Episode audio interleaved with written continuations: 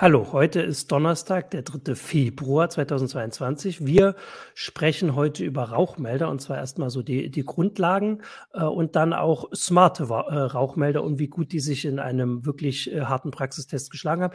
Jetzt kommt aber erstmal die Werbung. Intuitiv, agil, sicher. Vom täglichen Taskmanagement bis zum komplexen Großprojekt. Meistertask passt sich den Bedürfnissen Ihres Unternehmens an und sorgt stets für die perfekte Übersicht. So arbeiten und kommunizieren Sie und Ihr Team effizienter denn je unter Einhaltung höchster Sicherheitsstandards. Starten Sie jetzt unter www.meistertask.com und sparen Sie mit dem Code HEISE 10%.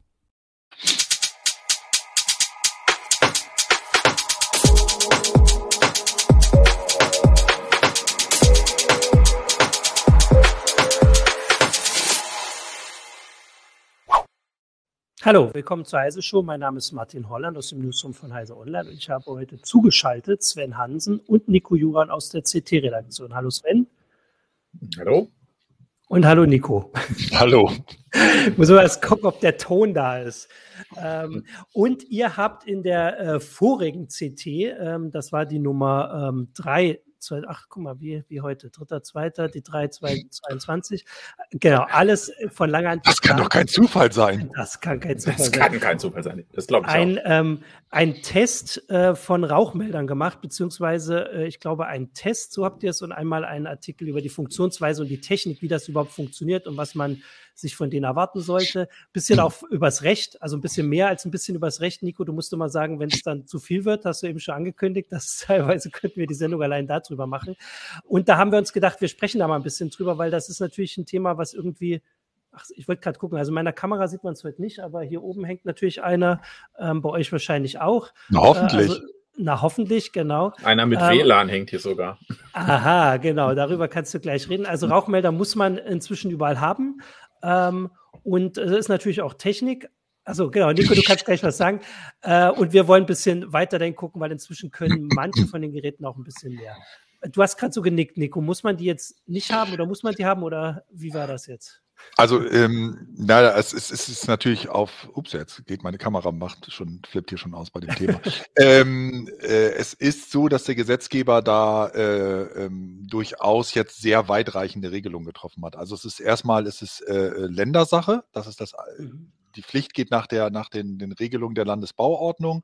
Und äh, das äh, startete alles in den frühen 2000er Jahren, naja, 2009 ähm, für ähm, äh, 2004 für, für, für ähm, Neubauten und mhm. größere Umbauten. Und es wurde halt von den meisten Ländern später dann auch nochmal äh, erweitert und zwar auch auf Bestandsbauten. Also heute ist es so, dass in fast allen Bundesländern sowohl bei Neubauten als auch jetzt bei Bestandsbauten nachgerüstet werden muss. Ähm, das, das einzige Bundesland, wo das nicht so ist, ist bei Bestandsbauten tatsächlich Sachsen. Die sind ja. äh, da, hängen da total hinterher.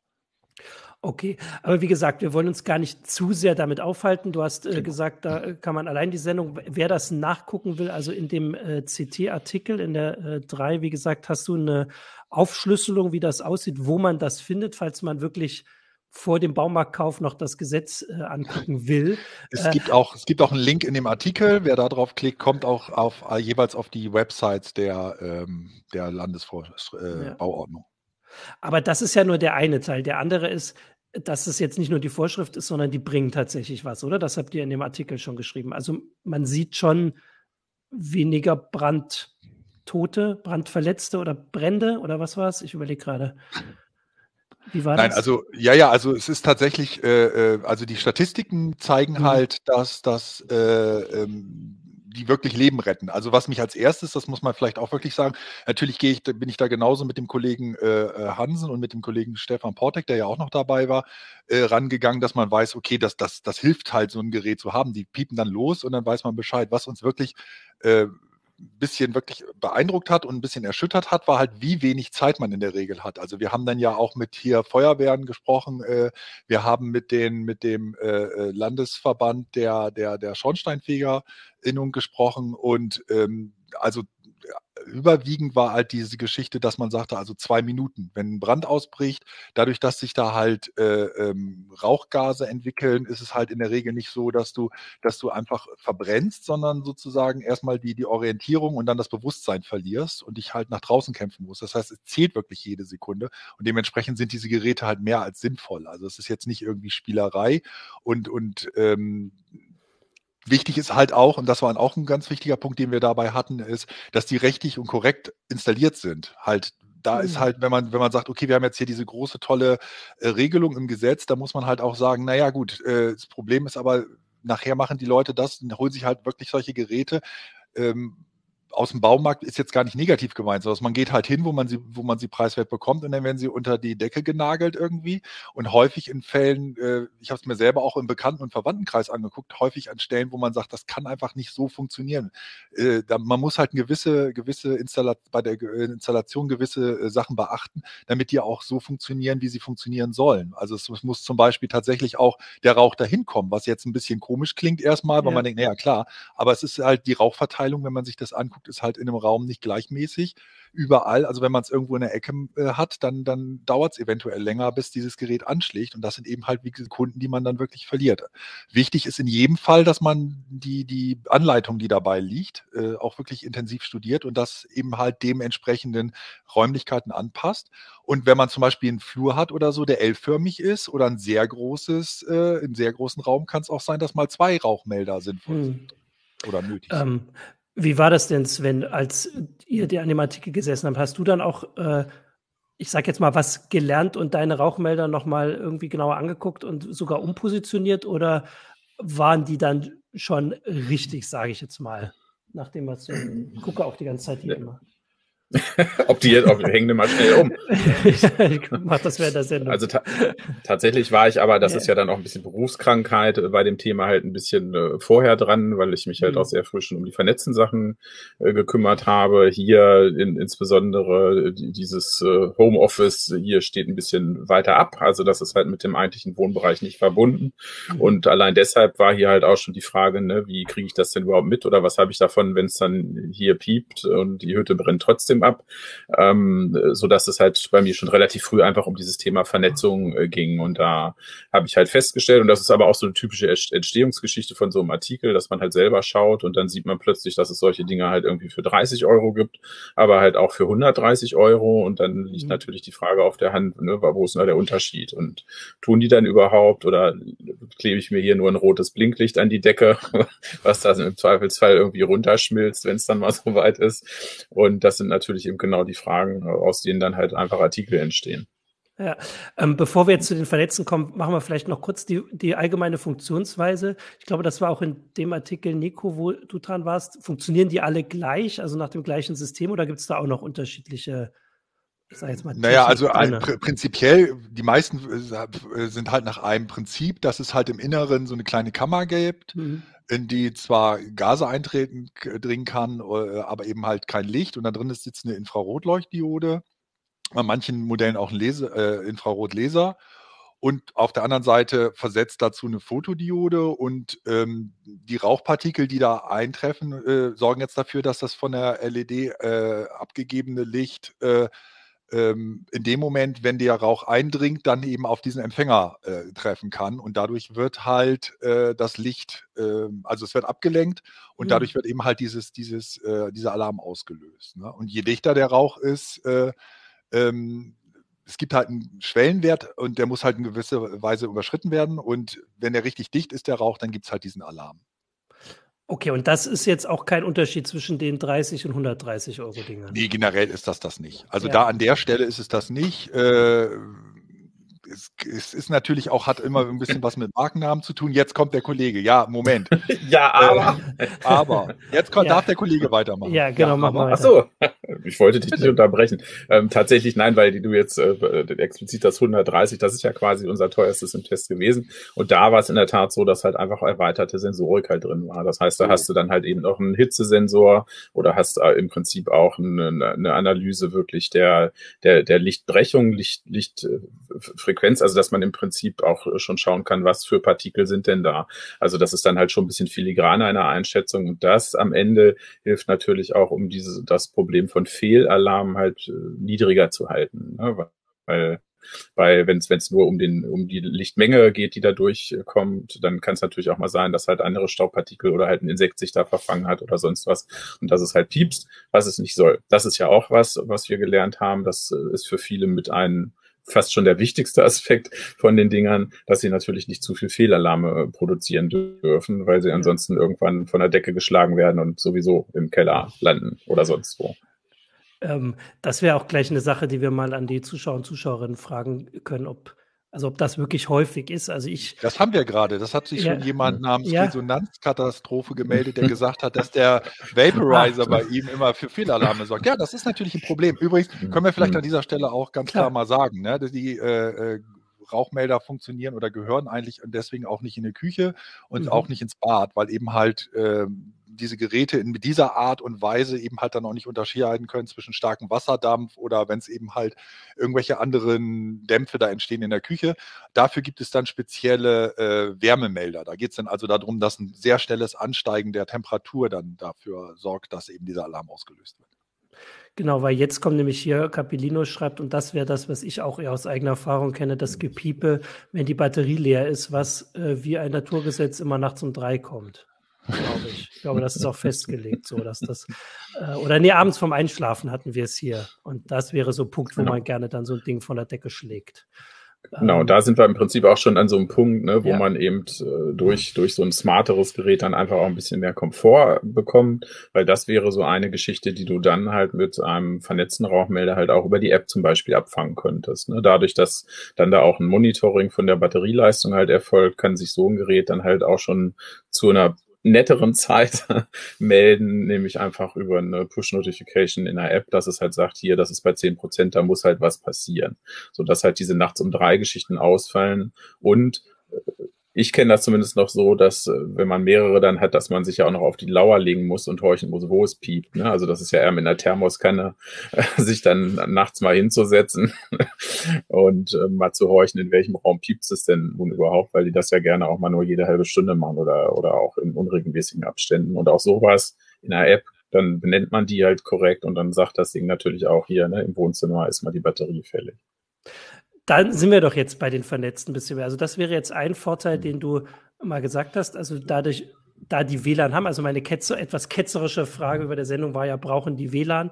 Also das wäre jetzt sowas, wer nicht nachts um drei geweckt werden will oder nachts um drei denkt man dann vielleicht, ja, jetzt wäre WLAN gut gewesen, wenn man dann den Rauchmelder sucht, der gerade piept. Äh, also das wäre jetzt eine Sache, weil die halt mit einer App äh, vernetzt sind. Ähm, was können die denn noch? Also so vernetzen. Vielleicht jetzt auch, äh, könnt ihr unterschiedliche Sachen oder ist dann jeder Vernetzte, der da irgendwie alles kann? Was du jetzt dann auch. Die konnten im Testland tatsächlich ja. unterschiedliche Sachen. Ne? Also was, was gehört so grundsätzlich dazu? Das mit der Batterie hatten wir. Ein äh, Thema bei der Vernetzung ist natürlich auch immer die Gruppenbildung. Das äh, können, können bessere Rauchmelder auch so, dass man sie quasi untereinander vernetzen kann. Da ist halt eben die Idee, dass so ein Alarm halt auch weiter getragen wird, ähm, wenn ich im anderen Raum bin, damit ich halt wirklich in allen Räumen dann halt auch gleich zumindest eine Nachricht habe, hier ist irgendein Problem. Das kann ja im Haus mit mehreren Stockwerken eben halt auch mal sagen, dass das äh, mhm. zwei Stockwerke unter mir ist und auch das möchte ich ja möglichst früh eben erfahren. Sowas ist halt auch bei diesen WLAN-Geräten möglich und in der teuersten Ausbaustufe dann sogar mit einer Sprachausgabe.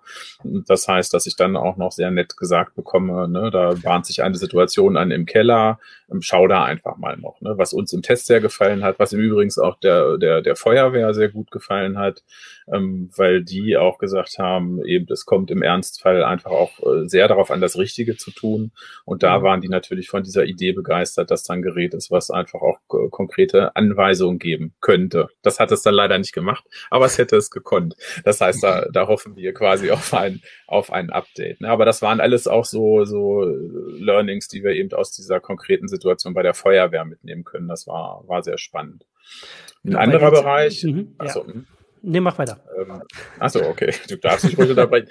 Ein nee, anderer Bereich ähm, ist dieser gesamte Bereich eben äh, Fernalarmierung oder Alarmierungsketten, wie wir es dann gelernt haben. Das heißt, das ist immer die Frage, wie hier in meinem Beispiel, ne, ein, ein größeres Grundstück und da steht was entfernt, dass ich halt auch dann eine Benachrichtigung kriege ähm, eben wenn, wenn ich nicht in Hörweite bin. Diese Sirenen sind natürlich fürchterlich laut, das weiß man ja. Innerhalb einer Wohnung kann man das eigentlich auch nicht überhören, aber mit einer gewissen Distanz dann halt eben doch. Und diese Fernalarmierung in dem Moment, wo smarte Geräte sind, geht natürlich eben halt auch äh, global im Urlaub. Ne? Dann kann man sich jetzt überlegen, braucht man das? Kann man das noch was machen? Kann man da noch was machen? Ähm, aber einige Leute wollen das halt, die Webcam zuschauen, wie es brennt. Nein, man kann natürlich versuchen, aus der Ferne noch was zu machen. Und wenn die Dinger dann halt eben smart sind, äh, kann man quasi auch seine eigenen Alarmierungsketten machen. Das wäre so der letzte Aspekt.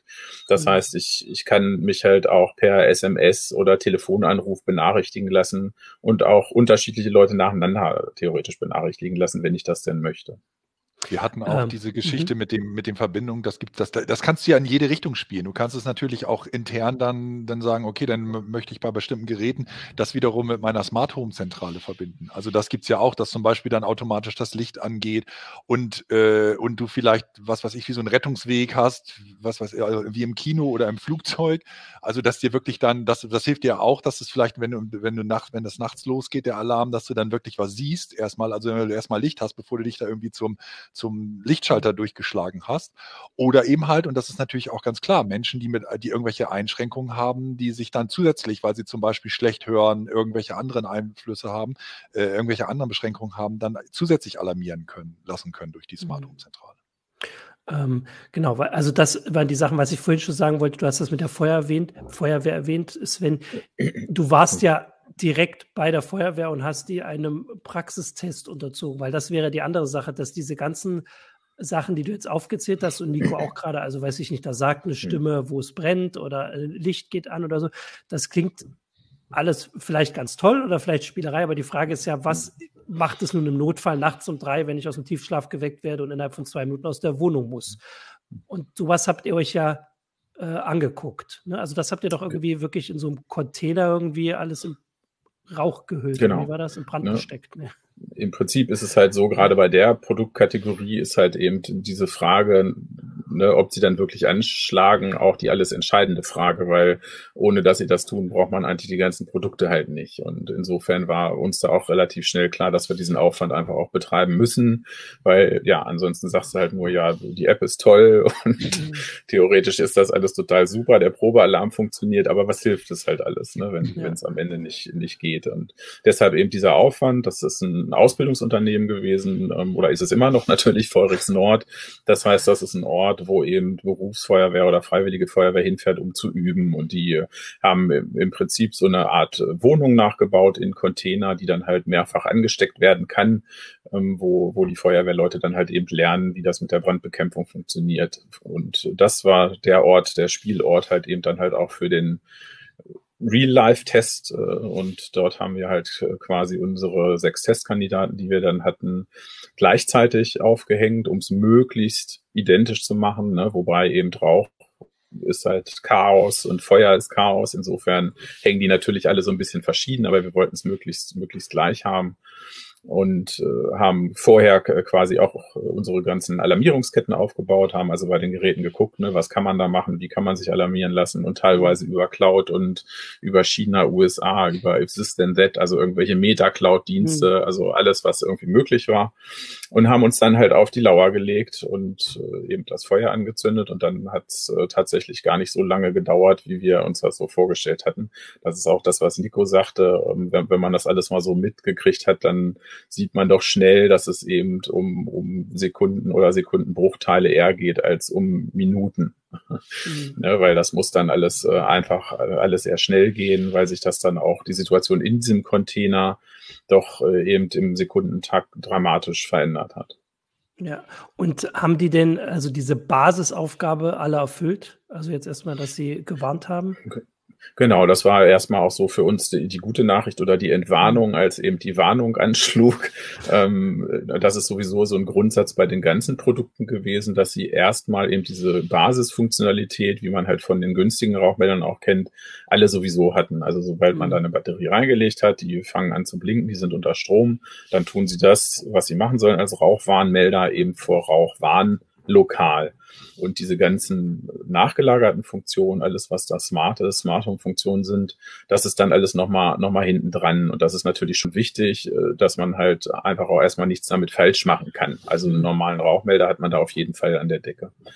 Und das war in der Tat dann auch das, was, was eben bei Feurex in dem Container als erstes einfach funktioniert hat, eben die lokale Warnung. Das heißt, man hat da eben so äh, Piezo-Elemente, die dann halt diesen schrecklichen Alarmton äh, produzieren. Ähm, selbst der Melder, der eigentlich eine, eine, Sprachwarnung ausgeben sollte, hat sich das dann gespart. Auch das war spannend im Alarmfall, das, das zu sehen. Ne? Also das, weil wir wussten zwar, dass das Gerät das kann und, und dass mhm. das quasi in Eskalationsstufen warnen kann, aber es ist auch gut zu wissen, dass es sich nicht damit aufhält, wenn es dann halt mhm. doch mal schneller brenzlig wird, als ja. gedacht wird. Also auch das hat irgendwie sofort losgeschrien. Und im, im zweiten Schritt, äh, das war dann so ein bisschen forensische Arbeit. Also man hat das dann mit, mitgetrackt. Also das heißt, wir haben uns den, den Webverkehr im Hintergrund noch angeguckt, um, um zu sehen, ne, welche, welche Ereignisse wann gemeldet werden. Und aber auch da war eigentlich das äh, positive Ergebnis, dass das äh, auch alles im Sekundentakt ging und da keine großen Unterschiede war. Bis hin zu, zu solchen Telefonanrufen, die dann eben wirklich schon über Bande gespielt sind, ne? weil dann ja. da sagt quasi der Cloud, also der, der Rauchmelder ist in der Cloud und die Cloud sagt dann, if this then that Bescheid, also wieder eine andere Cloud und if this then that triggert dann einen anderen Dienst, der Telefonanrufe tätigen mhm. kann oder SMS-Nachrichten verschicken kann. Und ähm, alle weisen da natürlich auch darauf hin, ähm, dass man das nicht tun sollte, muss man halt auch ganz klar sagen. Also das heißt, das sind keine professionellen Brandmeldeanlagen, da ist halt mhm. halt nichts mit Garantie und äh, jeder Anbieter, der dort in der Mitte äh, ist, lässt sich auch über die AGBs bestätigen, ne, dass man genau solche Lebensgeschichten, life-threatening äh, Sachen nicht damit abbilden soll. Ähm, trotzdem war es gut zu wissen, dass es irgendwie alles halt irgendwie im Sekundenbruchteilen funktioniert hat und dass dann halt mhm. tatsächlich so ein Telefonanruf eingegangen ist einfach. Ähm, das heißt ja auch, dass ähm, für den, weiß ich jetzt nicht, ob das unwahrscheinlich ein Fall ist, dass nun das WLAN ausgefallen ist, weil der Brand nun gerade im Router ist oder so. Äh, also die Basisfunktion, die machen die alle und die ganzen Zusatzsachen, genau. äh, da kann es natürlich passieren, dass aus irgendwelchen Gründen das dann halt nicht passiert, weil das Ding genau. halt gerade kein mhm. WLAN mehr hat. Ähm, okay, das ist ja beruhigend. Jetzt ist halt die Frage, ähm, wie würdet ihr das denn einschätzen? Also gibt es noch, also eigentlich habt ihr die Situation gerade aufgezählt. Ich überlege gerade, weil, also du hast gesagt, dass es für diese Räume, die weiter weg sind oder Räumlichkeiten, sage ich mhm. mal, Nico hat gesagt, dass es vielleicht auch äh, ganz gut ist, wenn man das bei jemanden einbaut, wo es noch gut ist, wenn noch jemand anders alarmiert wird. Also weiß ich nicht, die Großeltern oder so, wo die trotzdem gewarnt werden, aber man bekommt halt auch die SMS, dass man weiß, da ist irgendwas passiert. Solche Sachen. Ähm, da geht es alles um diesen Alarmfall. Das habt ihr schon aufgezählt. Jetzt war aber vorhin ja die Frage, können denn diese Geräte auch, also zu hat jemand geschrieben, ich finde das nicht gleich, äh, ob die so wie ein WLAN-Mesh zum Beispiel aufbauen können. Also gleich irgendwas anderes noch, was sie die ganzen zehn Jahre machen können, in denen sie ja hoffentlich gar nicht zum Einsatz kommen. Gibt es sowas auch oder hm. sind das Funktionen für den Notfall nur? Äh, tatsächlich so erweiterte Netzwerksfunktionen hatten die Geräte, die wir da im Test hatten, nicht. Also das einzige war dieses berühmte 130 Euro Gerät irgendwie. Wir können es ja vielleicht auch auflösen. Ne? Das war von, von Google ähm, ja. Nest Protect. Google hat vor ein paar Jahren mal eine Firma auf, gekauft mhm. mit dem Namen Nest und hat das sich einverleibt sozusagen. Können wir nachher auch nochmal zu was sagen, weil da ein bisschen was schiefgegangen ist. Und dieser Nest Protect ähm, steckt echt einfach auch voll von, von Sensorik. Also man kriegt da für, für 130 Euro, Euro schon einen Haufen Hardware an die Decke geschraubt und da sind dann halt tatsächlich auch noch zusätzliche Funktionen drin, wie eben dieser Lautsprecher für die Sprachausgabe, der eben eine nettere Form der Alarmierung einfach bietet, indem er einem halt nicht unbedingt sofort die Ohren wegbläst, wenn man, wenn man davor ist, der noch ein bisschen stärker mit LEDs bestückt ist und eine Nachtlichtfunktion hat, eine, eine Anwesenheitserkennung. Also das heißt, da ist dann einfach auch noch ein bisschen, bisschen mehr Musik drin in dem, in dem Gerät. Aber ansonsten, nein, also Meschen konnten die nicht, die waren alle schon auf den Router angewiesen ähm, überraschend da immer wieder, dass sich da halt bei der WLAN-Technik sehr viel getan hat, dass halt eben halt auch so batteriebetriebene Geräte heutzutage mit WLAN überhaupt äh, machbar sind einfach, weil die mhm. das halt so gut hinkriegen, das Gerät im Zustand zu halten, dass es halt jederzeit in den Router immer noch reingrätschen kann, weil die eben quasi auch nicht dauerhaft eine Verbindung halten. Ja. Ähm, okay, also das war jetzt äh, dieses äh, teuerste Gerät. Ähm, hm ich wollte jetzt auch, also äh, ich wollte, wir hatten ja vorhin die Zuschauerfrage. Ich habe jetzt vor allem mitgekriegt, das ist mhm. also die größte Frage, die hier gestellt wird. Und vielleicht könnt ihr mhm. die beantworten, ist, wie bekommt man die von der Decke, wenn der nun gerade der, die Batterie alle ist? Weil hier steht, wird dann berichtet, dass sie mit dem Besen runtergeschlagen werden oder so. Also, äh, aber das funktioniert überall gleich, oder? Hier, jemand das hat ist die mechanische Magneten, Lösung. Die, die, mechanische Lösung. Also, das ist offensichtlich das, wo man den meisten 1, 2, 3, 4. Damit hat. Ja. ja fünf, sechs. Nein, magnetisch waren die alle nicht. Da wäre ich mir auch tatsächlich nicht sicher, ob das nicht äh, wieder, ne, ob da nicht auch rechtliche Vorgaben in Deutschland ja. dagegen sprechen halt. Ne? Also da, das ist halt einfach ein, ein Bereich, wo alles auch für die Hersteller sta rechtlich stark ausgekleidet ist, ja auch aus gutem Grund. Also so viel Freiheiten haben die dann da gar nicht. Nein, alle, die wir getestet hatten, waren mechanisch verbunden. Das heißt, man hat so, so eine, so eine Baseplate, die man wahrscheinlich besser anschraubt als anklebt, weil am, am Ende würde ich immer meinen, gewinnt die Schwerkraft dann doch. Also auch wenn irgendwie 3M immer draufsteht, das sieht ja alles mal sehr vertrauenserweckend aus. Aber ich glaube, das schwerste Testgerät waren, glaube ich, auch 600 Gramm oder 500 Gramm. Die will man halt auch nicht auf dem Kopf haben.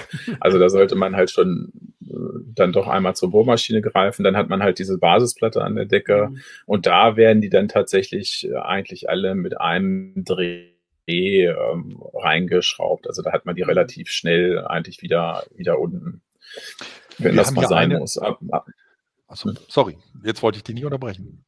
Nee, nee, Mir ist gerade eingefallen, weil, weil hier eine Frage war, WLAN 2,4 oder 5 Gigahertz. Also die meisten Smart Home Sachen laufen auf 2,4 Gigahertz. Ich glaube nicht, dass wir ein 5 Gigahertz Gerät haben. Ich habe jetzt nicht die technischen Daten alle im Kopf. Wahrscheinlich vielleicht weißt du das. Ich aber. aber. Ja, natürlich. Du hast ja auch den Test gemacht, nein, nicht die Einleitung. Nein, nein. Also so. hatten wir, ähm, nein, halt, die, hm hatten wir was mit hoher Wahrscheinlichkeit nicht, denn Smart Home Geräte mit 5 Gigahertz sind extrem selten. Das Problem ist halt mit den 5 Gigahertz, ähm, dass dadurch eben halt die, die, die äh, Distanz, die, die solche Geräte mhm. dann äh, überbrücken können, sozusagen beim Funk, einfach abnimmt. Und das ist einfach, wenn du dann mehrere äh, ähm, Räumlichkeiten weg bist von dem Router, dann eventuell müsst, musst, müsstest du da mit einem Repeater arbeiten oder was.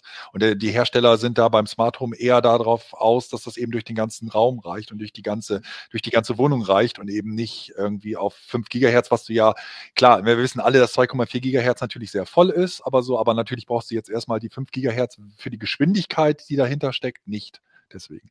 Vielleicht ein Thema, das wir bis jetzt noch nicht so richtig mhm. hatten, ist diese Geschichte mit dem Runternehmen ist ja ganz häufig hier jetzt angesprochen worden, auch im Forum, äh, als Thema für, wenn denn die, äh, wenn denn die Batterien alle sind. Mhm. Äh, wir haben aber ja immer mehr Geräte, das darf man auch nicht vergessen, die halt tatsächlich so fest verlötete Batterie, äh, äh Akkus und mhm. Batterien mhm. da drin haben, die halt zehn Jahre halten. Und der Gr Hintergrund ist, dass man halt auch tatsächlich irgendwann diese Geräte an sich wegschmeißen soll. Also wenn das eben, wie ich ja erklärt hatte, so eine Messkammer ist, da drinnen sammelt sich halt über die Jahre dann halt auch vielleicht mal mhm. insgesamt so ein bisschen Schmutz und was so, so an Partikeln durch die Luft wirbelt. Und ähm, deswegen ist es ja auch so, dass man keine Rauchmelder jetzt beispielsweise in, eine, in, der, in einem Werk Werk, in der Werkstatt bei sich äh, äh, installiert, weil man dann halt sagt, okay, was da rumfliegt, dann, dann habe ich auch viel Alarme. Also die Idee dabei ist wirklich auch tatsächlich irgendwie nach zehn Jahren spätestens dann so ein Gerät auch mal auszutauschen und dann praktisch frische Sensoren dann auch wieder am Start zu haben.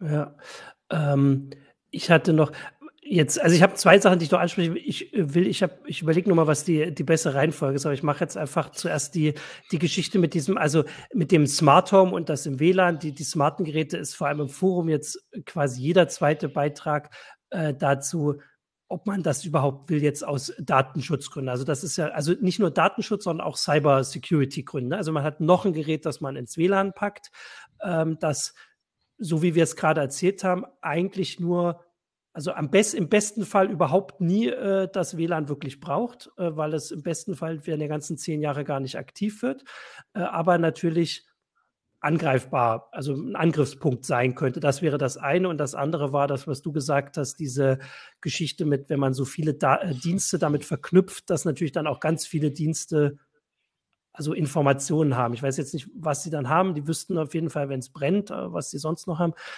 Wie habt, habt ihr das auch irgendwie in dem Test irgendwie euch angeguckt oder ist das halt eine Sache, das ist halt Smart Home? Das muss man so sagen, Sven. Ja, es ist äh, auf jeden Fall die große Spielwiese, eben das große einerseits, andererseits halt. Ne? Also immer wieder die Frage, Cloud, ja, nein, will man sowas alles nur mhm. lokal haben?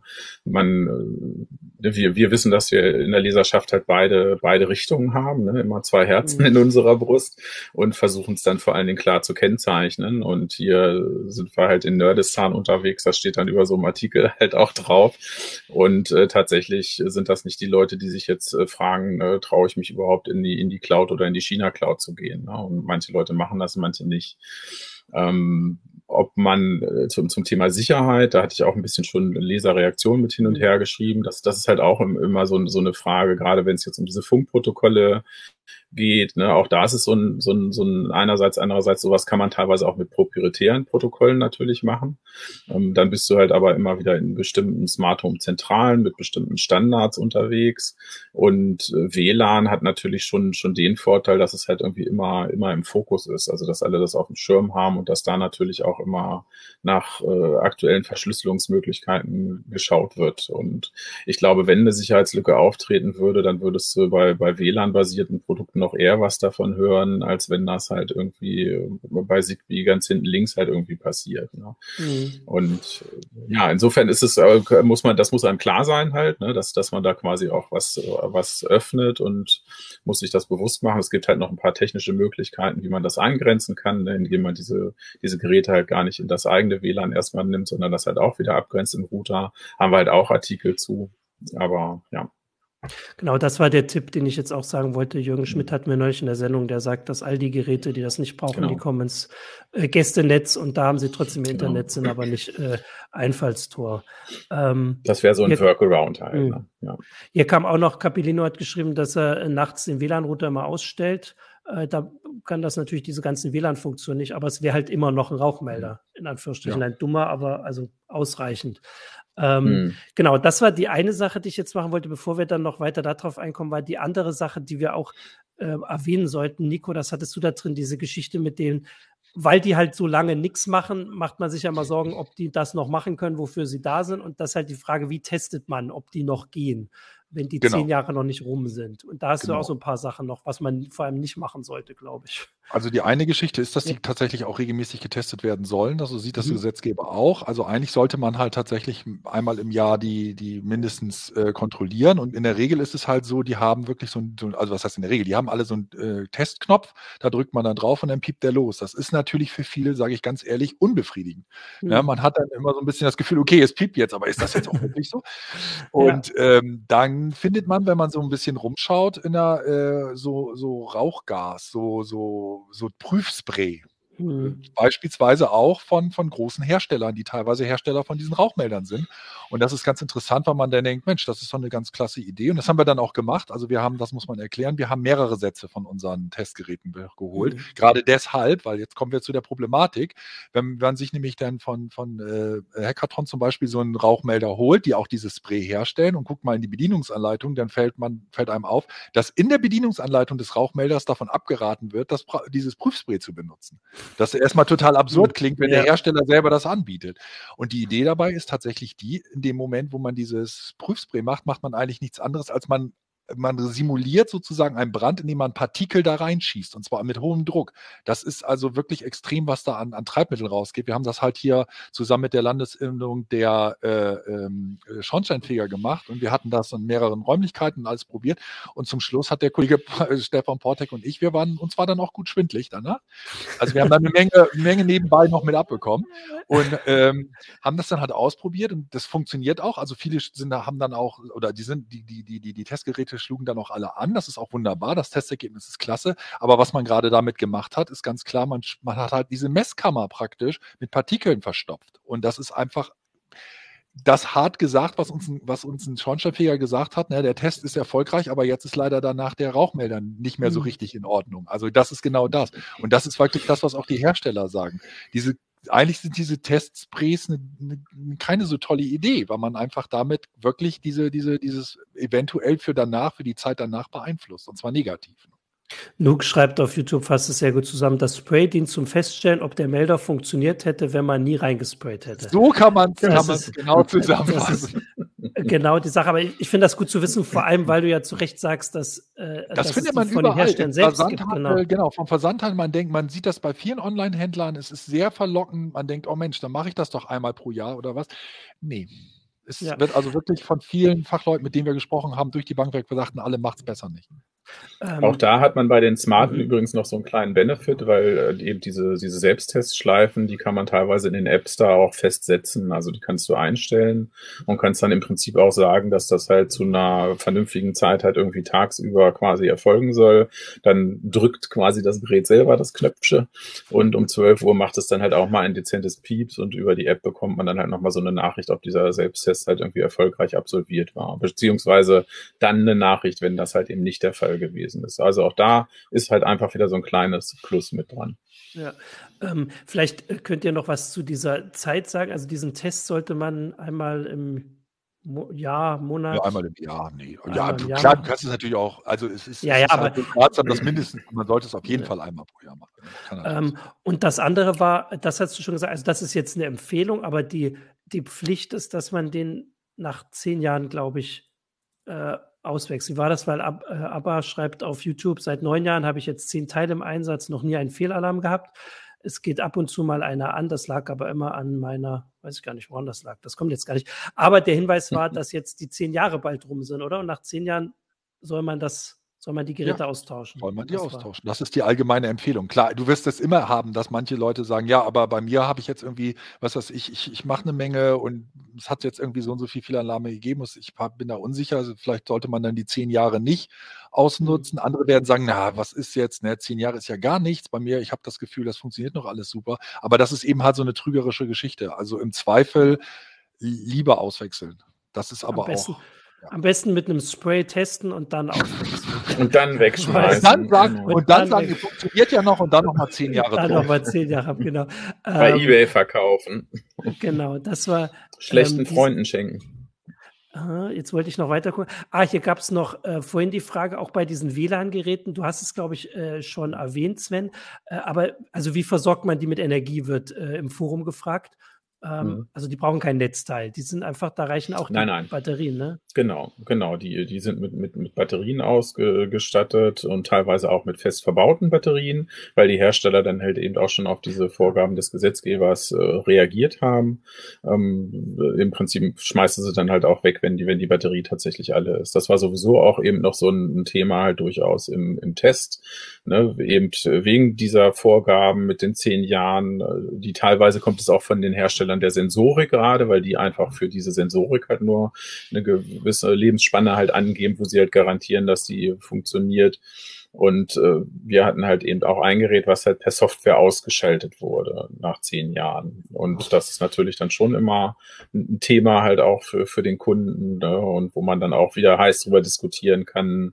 Ja, ja aber ne? ich habe da viel Geld für ausgegeben, dann wird das vom Hersteller einfach ausgeschaltet. Auf der anderen Seite Sicherheit zuerst. Ne? Und da äh, ich kann man sich auch noch ein bisschen die Köpfe heiß reden.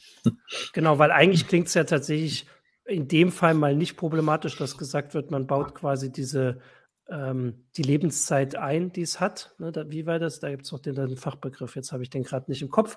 Äh, aber dass es halt nur zehn Jahre halten soll. Äh, aber ich glaube, ihr hattet den Hinweis, man könnte ja zum Beispiel auch festlegen oder sagen, dass man halt den Sensor auswechselt nach zehn Jahren und den Rest vor allem bei einem 100 Das war noch so mein, genau, was ja. ich noch ins Fazit nochmal, ich musste es dann doch nochmal loswerden, ne, weil, also Rauchmelderpflicht ist, ist natürlich eben cool, rettet Leben, alles super. Mhm. Und dann gibt's aber auf der anderen Seite, äh, denkt denk man auch immer, naja, hätte man mit den Zyklen da nicht irgendwas länger machen können oder wenn man solche Vorgaben macht, kann man nicht wirklich das auf das Sensormodul beschränken. Ne? Man könnte ja auch rechtlich vorschreiben, dass sowas auswechselbar ist. Man schmeißt halt immer sehr viel weg. Und mhm. beim 30-Euro-Gerät vielleicht nicht so viel, aber eben bei diesem Google-Ding für 130 Euro, ne, da ist, ist quasi ist ein Mini-Rechner drin, mehr oder weniger. Mhm. Und den haue ich dann halt einfach mal so in die Tonne, ne, obwohl da halt eben auch noch andere Komfortfunktionen, wenn wenn so das blöde Nach Nachtlicht oder diese Sprachausgabe mhm. ist, ne, das funktioniert funktioniert ja alles. Ne? Da mag der Sensor kaputt sein. Aber warum kann ich mir das nicht wenigstens noch aufs Klo schrauben, damit ich dann da auch eine Sprachnachricht habe, wenn es im Keller brennt? Ne? Also vor, vor allen Dingen hätte man vielleicht überlegen können, von Anfang an das modular aufzubauen, um wirklich ja. diesen Teil dann so. rausnehmen zu können. Ne? Genau, ja. Äh, das wäre halt, weil ihr habt es ja gesagt, das ist ja quasi modular. Also dieser Rauchmelder funktioniert relativ unabhängig so ja, ja, klar, natürlich, von genau. den ganzen smarten Funktionen. Genau. Ähm, muss er ja auch. Ähm, genau, das Wort war Obsoleszenz, geplante Obsoleszenz. Mhm. Äh, äh, das war, kam hier noch der Hinweis, danke Gigapixel. Ähm, mhm. Achso, hier kommt jetzt ja, die Frage, was, ja. Hier kommt es halt im Prinzip über diese, über diese Schiene Sicherheit und da, da, da unter dem Label nimmt man das natürlich auch äh, eher mit oder sagt, ja, okay, ne, da geht's ja halt um Leben. Und natürlich, das ist halt ja auch, ein, oder ne, ich hatte es eingangs ja auch gesagt, deshalb haben wir auch den ganzen Aufwand gemacht, weil die Dinger müssen halt funktionieren und das ist am Ende halt irgendwie entscheidend. Und da, da ist es, sollte es einem das dann vielleicht auch wert sein, dann halt alle zehn Jahre dann halt einfach nochmal das Portemonnaie aufzumachen. Vielleicht noch eine ganz kurze Anmerkung. Hier mhm. gibt es mehrfach die Frage, wieso nicht Power over Ethernet, LAN, Sensor rein und fertig. Ja, theoretisch natürlich, aber das hatten wir vorhin ja schon mal gesagt. Das Problem ist, du weißt ja nicht, wo der Brand ausbricht. Und wenn der Brand da ausbricht, genau da, wo das, äh, äh, wo der Router ist und was weiß ich, dann ist nichts mehr mit Power over Ethernet. Also in dem Moment, wo du dem dann die, die Verbindung kappst, wäre das halt problematisch. Klar, kannst du weiterhin sagen, da mache ich, das ist eben auch, das gibt es auch. Das kann man vielleicht auch einmal sagen. Es gibt auf dem Markt jetzt nicht unbedingt unter den smarten Bereichen, aber es gibt auch Rauchmelder mit Stromversorgung. Die haben aber dann immer eine Backup-Batterie drin. Das heißt, die haben zwar, die sind zwar so aufgebaut, dass die, wenn, da, wenn der Strom da ist, dann auch die, ihre, ihr internen Akku aufladen, aber die geben auch sofort Warnungen, wenn der nicht geladen ist. Also der muss dann in der Zeit, wo irgendwie ein Stromausfall ist, muss der halt alleine funktionieren und das ist auch genauso gedacht, weil man muss bei jedem Brand davon ausgehen, dass die Stromversorgung weg ist. Ne? Hm. Da sind wir tatsächlich in diesem Bereich von professionellen Brandmeldeanlagen halt auch, ne, mit dem natürlich solche Consumer-Produkte gar nicht äh, konkurrieren können.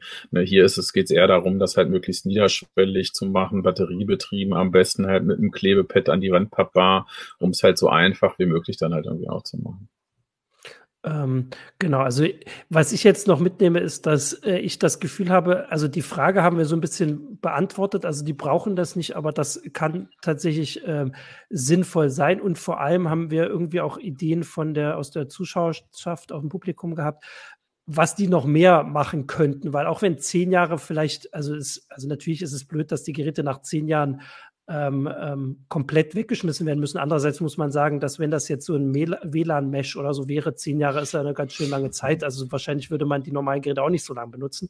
Also das heißt, da ist tatsächlich vielleicht noch die Möglichkeit, noch mehr einzubauen, wenn man die schon hat. Also solange das weiterhin so funktioniert, wie ihr gesagt habt, dass der Rauchmelder da drin völlig unabhängig von den ganzen Spielereien, sage ich jetzt mal, oder Zusatzfunktionen einfach anspringt, egal ob es WLAN ausgefallen ist, der Strom und was nicht alles.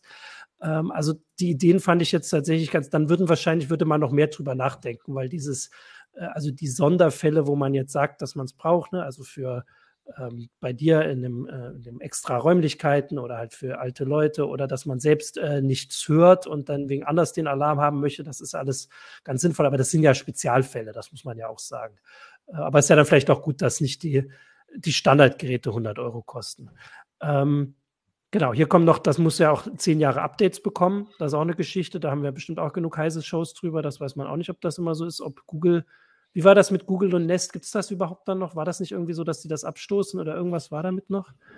Weiß man gar nicht, ob es die 10 noch gibt. Also die sind, äh, ja, ne, das war so ein bisschen eben auch die Frage gerade bei diesem Nest-Produkt, weil da mhm. tatsächlich Google einige von den Smart Home-Funktionen auch platt gemacht hat mit der Übernahme, die sich bis heute nicht mehr materialisiert haben.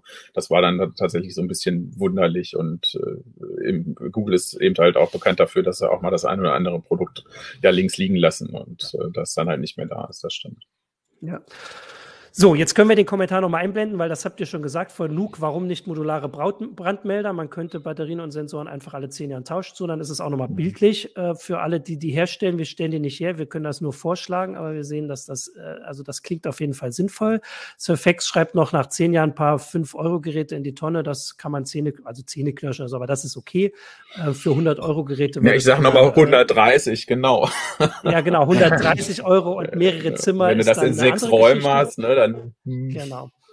äh, dann ist das was anderes. Ansonsten, ähm, also wie gesagt, im Heise Forum waren jetzt vor allem die Fragen mit äh, Datenschutz, Datensicherheit, Cybersecurity. Äh, da sind wir drauf eingegangen. Da haben wir genug andere heiße Shows auch schon zu. Das muss man für sich entscheiden. Das ist auch immer eine Abwägung, wenn man sagt, man braucht das unbedingt. Ist ja gut zu wissen, dass es diese Geräte gibt mit äh, vielleicht den verschiedenen Einschränkungen. Ansonsten gibt es den äh, die Artikel, weil das war auch ein Kommentar. Das wäre ja ein schöner Artikel gewesen, hat jemand als äh, äh, im Forum äh, auf Heise Online geschrieben. Und dann sage ich, ihr habt den Artikel geschrieben nach dem Kommentar. Ähm, eben gerade. Eben gerade parallel hier. Frage zwei. Genau, gleich zwei Artikel. Das ist in der 3 2022. Äh, ich weiß jetzt gar nicht, was vorne drauf ist, aber das ist auf jeden Fall die vorige äh, CT. Ähm, da geht es also um Rauchmelder, steht auch auf dem Titel drauf. Es gibt diese zwei Artikel, da steht alles noch viel mehr und vor allem aufgeschlüsselt drin und da stehen auch die anderen Geräte drin, die wir jetzt nicht namentlich erwähnt haben. Ähm, Genau, und bevor wir jetzt Tschüss sagen, jetzt wollte ich hier noch gucken, ob noch was kommt. Nee, die restlichen Kommentare. Das passt, kommt jetzt erstmal die Werbung und dann können wir Tschüss sagen. Intuitiv, agil, sicher. Vom täglichen Taskmanagement bis zum komplexen Großprojekt. Meistertask passt sich den Bedürfnissen Ihres Unternehmens an und sorgt stets für die perfekte Übersicht. So arbeiten und kommunizieren Sie und Ihr Team effizienter denn je unter Einhaltung höchster Sicherheitsstandards. Starten Sie jetzt unter www.meistertask.com und sparen Sie mit dem Code HEISE 10%. So, genau, jetzt kommen hier auch noch Kommentare, das haben wir alles schon gesagt. Also eine Vernetzung kann lebensentschei lebensentscheidend sein, Vernetzung kann lebensentscheidend sein, weil man den Brand mitbekommt, wenn er in einem anderen Teil des Hauses ist. Haben wir jetzt auch nochmal schriftlich, habt ihr auch gesagt. Ähm, genau, und das äh, dann die Sensorik. Ah, da kommen schon die Wünsche, dass wir einen schönen Tag haben mögen. Das wünschen wir jetzt auch. Vielen Dank, Sven und Nico, für äh, für die Einblickinformationen und die spannenden Hinweise. Jeder kann jetzt mal an seine Decke gucken, ob die ordentlich angebracht sind, vielleicht mal draufdrücken ähm, und nicht reinsprayen, bitte.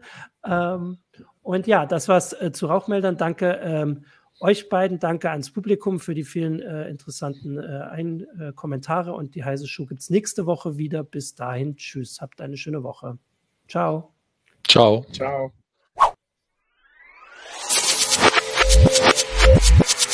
Ciao.